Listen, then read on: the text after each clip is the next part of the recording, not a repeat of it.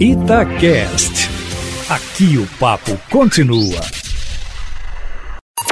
Em cima do papo, com Edilene Lopes.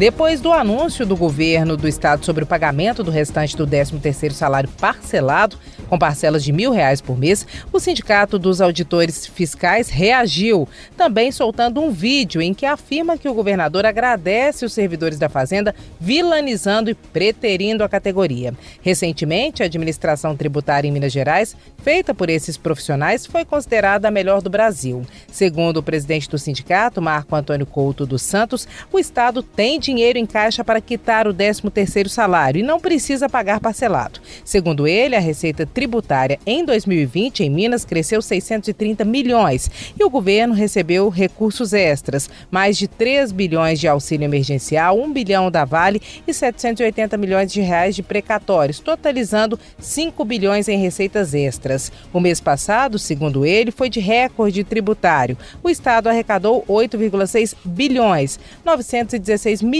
a mais que em 2020, recursos superiores aos 735 5 milhões que são necessários para terminar de pagar o 13º salário em Minas. O governo do estado afirma que já pagou o 13º para 72% do funcionalismo, que são servidores que têm os salários menores e que a quitação depende do fluxo de caixa. Os servidores que ganham mais, como os da Fazenda, da Advocacia Geral do Estado e altas patentes da Polícia Militar, dentre outras categorias, ainda não receberam grande parte do 13º, Eustáquio, e devem receber em parcelas de mil reais por mês a partir de amanhã. Outra confusão, Eustáquio Ramos, também relacionada à relação com o governo do Estado, ocorreu de ontem para hoje. O deputado federal Léo Mota, do PSL, se irritou com a fala do governador Romeu Zema na posse do novo chefe da Polícia Civil, Joaquim Francisco Neto e Silva, e gravou um vídeo criticando a postura de Romeu Zema.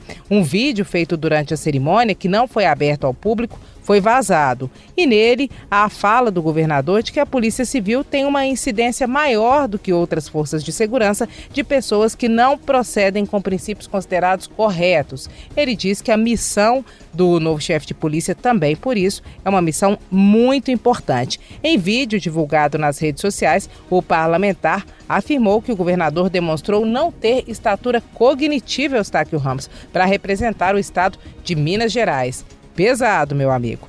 E, por falar em parlamento, os deputados Bartô, do Partido Novo, e Bruno Engler, do PRTB, junto com o Coronel Sandro, do PSL, apresentaram requerimento solicitando audiência pública para discutir a viabilidade da implementação do kit Covid, com hidroxicloroquina, azitromicina e corticoides, e também com vitaminas e outros fármacos, para o tratamento precoce da Covid-19. Segundo o requerimento, vários países e até cidades brasileiras já adotaram a utilização de fármacos desse kit e diante do cenário de incerteza sobre a doença, é preciso fazer o debate, Eustáquio Ramos. Muita coisa acontecendo na política, nós demos essa pincelada aqui na coluna em cima do fato, porque nós estamos sempre em primeira mão, meu amigo, em cima do fato.